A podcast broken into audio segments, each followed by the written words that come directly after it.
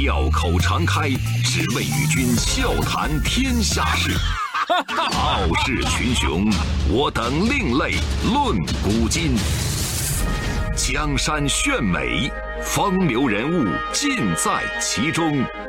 湖河西江，百川流水总向东。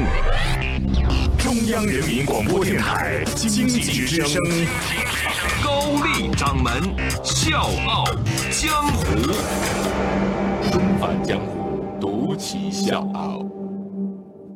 笑傲江湖，我是高丽。昨天是双十一，我估计很多人的脑神经呢都被两个词儿给占了，一个是狂欢，一个是脱单。当然，这里面也包括我自己。但是今天我特别想告诉大家的是，这个十一月十一号，除了是被商家疯狂炒作的双十一之外，除了是青年人特别在意的脱单之外，它还是一个很有意义。很特殊的日子，就是人民空军的生日。一九四九年十一月十一号，中国人民解放军空军司令部成立。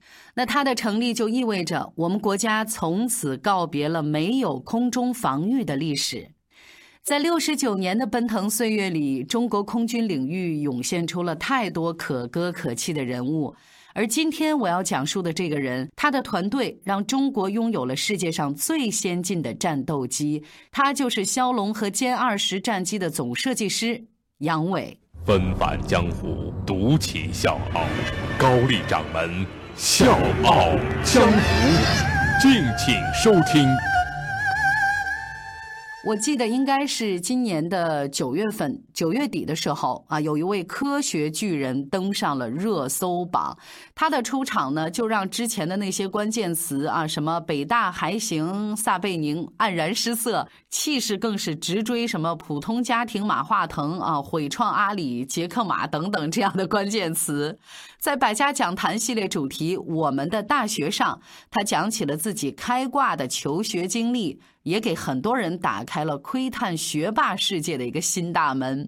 我给大家梳理一下这学霸的关键词：中考的时候六门课程考了五百九十九，什么概念呢？就是人家只丢了一分两个星期之后破格参加了高考。呃，填报志愿的时候呢，也没什么准备，北大、清华就这么一填，后面随便写了几所大学。再后来成绩下来了，还挺好。离北大、清华和科大少年班的录取线也就差了一两分，啊，当然这个不是说的我啊，我也特别想说的是我自己，我只是在转述转述杨伟在这档节目里面说的原话。顺手一考就差一两分要命的是，人家只是一个初三的学生。这种赤裸裸的炫耀让掌门很生气，也让很多人惊叹。而听过他故事的人，没有人不发自内心的去崇拜他，去尊敬他。三国时代，每次赵云一出现在战场上，总是所向披靡，好像是进入到无人之境。刘玄德一见倾心，曹孟德终生挂怀。读初三的杨伟就像赵云一样光芒四射，跳级参加高考。那他呢，在当时也是惊艳了众多著名的高校。有几所大学呢想要录取他，但是万分可惜，这位天才同学色弱，不符合报的专业的录取要求。眼看着这么一块绝世好玉，因为一丁点的瑕疵没能满足要求，几所大学的招生老师都特别的惋惜。其中西北工业大学实在是不愿意放弃，就向系主任罗时军请示。罗时军，我为大家介绍一下，是中国空气动力学的奠基人。他本身呢也是一个色弱，在听完情况之后，就立刻要求破格录取杨伟，而且就招到他的专业里。你看，刹那间峰回路转，柳暗花明。就这样，十五岁的少年杨伟，在同窗们都刚刚结束中考的时候，实现了自己的大学梦。等接到录取通知书的时候，杨伟已经在高中上了一个月了。他当时就高兴的跟大家挥手告别，然后各位可以想象一下，坐在班里其他他的同学们 当时的心理阴影面积啊，什么情况？上大学去了，从此他迈入到了中国顶级的西北工业大学，成了那一届空气动力学专业最小的学生。可能我们应该庆幸杨伟进入的是西工大。因为如果他被其他的大学录取，他的人生一样会大放异彩，但很可能没有办法成为现在的歼二十总设计师。西北工业大学是我们国家唯一一所同时发展航空航天航海工程的重点大学，为国家培养了很多三航领域的巨人。风尽帆满海天阔，三航领军驻华章。杨伟的人生从此和天空绑定在了一起。其实我在想，这世界上最快意的事情，就莫过于。在风华正茂的岁月，遇到了一生追求的事业。二十二岁的时候，杨伟硕士研究生毕业，进入到了航空工业成都所。年少时的杨伟呢，原来是想当一名飞行员，但是呢，我们之前也提到了，因为色弱这个原因没能实现。现在呢，他把制造最先进的战机用来实现自己的飞天梦。当时的杨伟被领导们寄予厚望，直接被分配到了核心课题组，研究当时国内空白的数字式电传飞控系统。数字式电传飞控系统被称作是战机的四大关键技术之一，就是用计算机来控制飞机。只有掌握了这项技术，才敢说咱自家的战斗机达到了国际水平。很多发达国家在研究这项高端技术的时候都历经挫折，他们当然不相信那个时候落后的中国能研制出这项技术，所以有很多外国的专家就断言说，中国研制战机只是小学阶段，不可能突破电传操控这样的难关。没错。当时的中国确实处于小学水平，但是我们的科研人员从来都不识时务，他们明知山有虎豹豺狼，偏偏憨直的前行。结果呢，只用了两个月，杨伟就和他的队友们完成了第一个课题——飞机稳流影响分析，为研制飞控系统迈出了一大步。过硬的专业知识、超人的学习速度，再加上一丝不苟的科研精神，让杨伟获得了一致的称赞。只入职五个月，他就被提拔成了专业组的组长，研究飞控系统的结构。面对这么多的信任、这么重的嘱托，杨伟心怀感激，他更加努力了。可是，就在杨伟准备大展拳脚的时候，意外发生了，而这场意外几乎影响了。他的人生。周一到周五，早间五点，下午四点，欢迎收听高丽掌门笑傲江湖。请在公众微信搜索“经济之声笑傲江湖”，记得点赞哦。杨伟一九八五年进入成都飞机设计研究所，那个年代的科研人员薪酬待遇非常的低。一位姓李的研究员在接受媒体采访的时候就说，在当时打一个短工，至少一个月都可以挣一千块钱。在研究所，我们的收入只有一百多，收入的巨大差距让很多研究人员内心很波动。当然，杨伟也在其中。为了应付生活的柴米油盐，他只能在研发的同时做一些兼职，通过技术服务和咨询工作来提升收入。就在这个时候，在日本留学的妻子提出来让杨伟移居日本。其实以杨伟的技术水平，到日本能够轻易的获得几十倍的收入。但是在仔细的思考之后，杨伟拒绝了这种提议，而且也劝妻子回到了中国。一边是内心的熊熊火焰，另一边是生活的风急浪恶。杨伟就夹在这中间，尽管坚持是在工作时间之外，但是面对着这么重要的工程，他怎么能一心多用呢？后来，杨伟猛然就惊醒，他发现如果继续兼职，很可能没有办法完成国家的重托。于是，他放弃了外面的工作，而且说服他周围的同事一起全身心的投入到了研发当中。而这一投入，就是三十多年的时间。他把半生都交给了蓝天。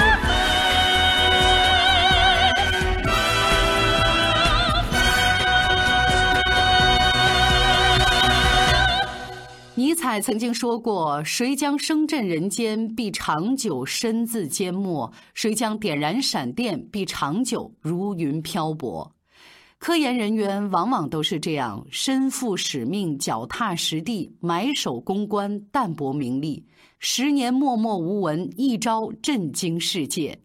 当杨伟带领他的团队全身心地投入到研发之后，他们发扬着两弹一星的精神，夜以继日地和难题鏖战。每一个零部件的图纸，每一条程序的编写，杨伟都亲自的跟踪落实，不允许放走一个问题。经过了无数个不眠之夜，他们攻克了一个又一个的难关，掌握了飞控系统的核心技术，而且研究出了一流的模拟设备。确保了第四代战斗机的顺利研发。一九九八年三月二十三号，歼十战机首次试飞，这是中国航空的一个飞跃。首席试飞员雷强在走下飞机之后，激动地说：“这才是真正的战斗机呀！”曾经的中国被嘲笑是没有翅膀的雄鹰，而现在我们不但有了翅膀，而且是世界上最硬的翅膀。我们终于可以驾驶着这些雄鹰翱翔蓝天，更好的保家卫国。因为杨伟团队的突出贡献，杨伟本人也是不断升迁。到二零零一年的一月份，杨伟已经成了成都飞机设计研究所的所长、总设计师。更高的职位意味着更大的责任。杨伟的肩膀上同时挑起了两项重担，他是歼十双座战机的总设计师，也是枭龙战机的总设计师。从此之后，设计大楼的灯火几乎是长夜不息，多少个深夜只有月亮和他们相伴，而他们根本没有时间为了赏月走到窗前。他们不断的调研、总结、讨论、攻关、验证、优化，突破一个又一个关隘。成都飞机设计研究所又叫六幺幺所，而他们真的就变成了六幺幺，什么意思呢？每个礼拜工作六天，每天工作十一个小时。等到了攻坚阶段，他们又变成了七幺幺，甚至是七幺二，分秒必争的进行最后的冲刺，用满腔的热爱激励着自己，不断的向前。二零零三年，歼十双座战机和枭龙战机连接试飞成功。看着天空中的雄鹰，杨伟没有办法抑制心里的激动，他甚至不知道他有没有流眼泪。呃，当飞机安全落地的时候，那种压力突然就释放了，是一种非常非常难表达的一种心情。认真的说，我觉得我是把嘴唇咬破了，但是哭没哭，我不知道。后来的杨伟又成了歼二十的总设计师，他也再次圆满完成了任务，把中国战机达到了第五代的水平。唯有牡丹真国色，花开时节动京城。像杨伟这样的国士，担得起我们全中国为之瞩目的光芒。因为战机对于中国来说原本是空白的领域，国外对我们技术封锁，国内没有专家可以交流。但杨伟的团队硬是通过不懈的努力，填补了这片空白，造出了一片山围水绕、鸟语花香的陆地。尽管杨伟是一位不折不扣的天才，但是他今天的成功是离不开努力的。多年以来，他每天只睡四五个小时，这个早就成了习惯了。曾经有记者就问他累不累，他说：“就是你身体得好，第二个呢，你还得有一个精神基础，就是你得有一个追求。只要是自愿干一件事的时候，实际他就没有这个元素，就是累的元素。其实我可以理解杨伟这句话的意思，就是梦想的路上没有累的原累。”在歼二十之后，中国的战机已经达到了世界先进水平，但即便是全民骄傲的歼二十，也达不到杨总设计师心里的梦。嗯，如果有一天我们搞一型飞机，人家说这是一个标准，人家以后的能力呢是按照我们的标准来靠。我觉得这就是我们超越了，也就是说，由我们来引领整个战斗机的发展。最后，这个战斗机的标准是由我们中国来制定的，让中国来制定未来战机的标准，这应该是每一个国人的梦。在未来几年，杨总设计师会带领他的团队继续为我们造梦，而这场梦也一定会实现。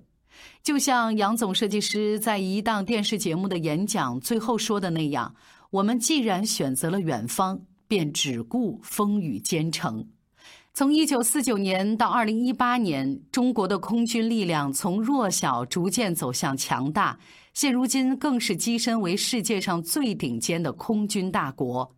六十九年的峥嵘时光，数不清的风雨兼程，才有了我们今天的旭日东升。所有攀登的险峰，后来都成了风景。当我们在欣赏风景的时候，怎么会忘记他们奋斗时候的艰苦卓绝？所谓雄关漫道真如铁，而今迈步从头越。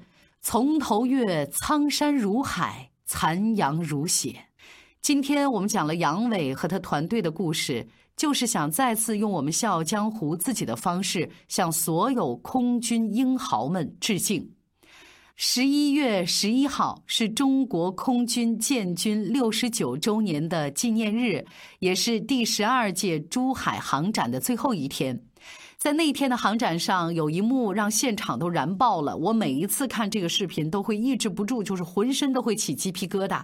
中国自主研制的新一代隐身战斗机歼二十四机编队首次公开亮相，开弹舱展示导弹，彰显强大战斗力。那个复杂的机动动作，真的是太帅了。稍晚的时间，大家可以登录《经济之声·笑傲江湖》的公众微信，我会为大家推送这一期节目的文章，里面就有这段视频，我愿意跟大家再次分享。所以今天节目最后由衷的说一句：人民空军生日快乐，为航天英雄们点赞！笑傲江湖，我是高丽，明天见。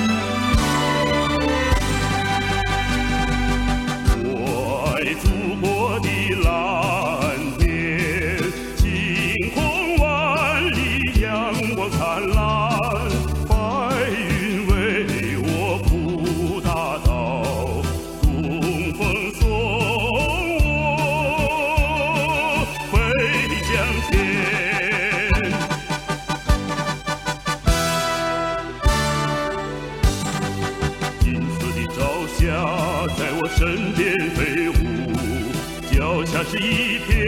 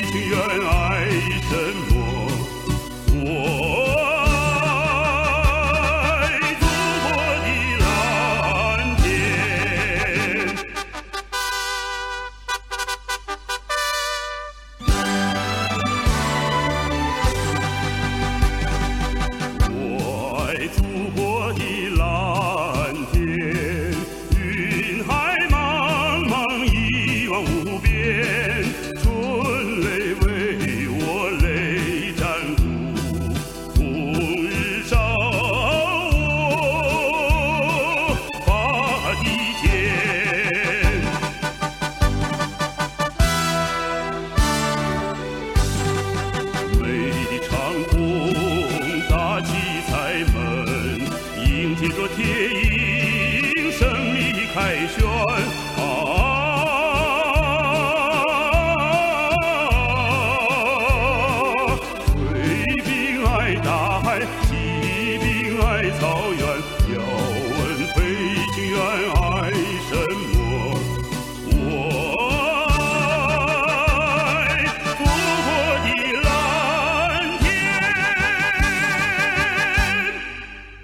我认识《笑傲江湖》是在我高二的那一年，每天早上都是爸爸开车送我去学校。一次偶然的机会，我就调了频道，听到了《笑傲江湖》，觉得《笑傲江湖》里面的内容特别好，声音嗯 特别好听，于是就很喜欢这个节目。然后一次听到高掌门推荐他的微信公众号，我就立马回家搜了你的微信公众号，里面有以前的一些节目，我就会时不时的拿出来看以前的节目，因为作为一个学生，能够通过您的节目去了解一些我不知道的一些事情，特别的充实吧。所以我很谢谢高掌门。有很多次在写作文的时候突发灵感，然后想到了您的节目，然后我就会把它写下来，而且还会得高分。很感谢你陪了我两年，希望你继续将这个已经办了三年的节目继续办下去。嗯，我呢会继续支持您，高掌门加油！是好孩子异想天开的孩子相信爱可以永远啊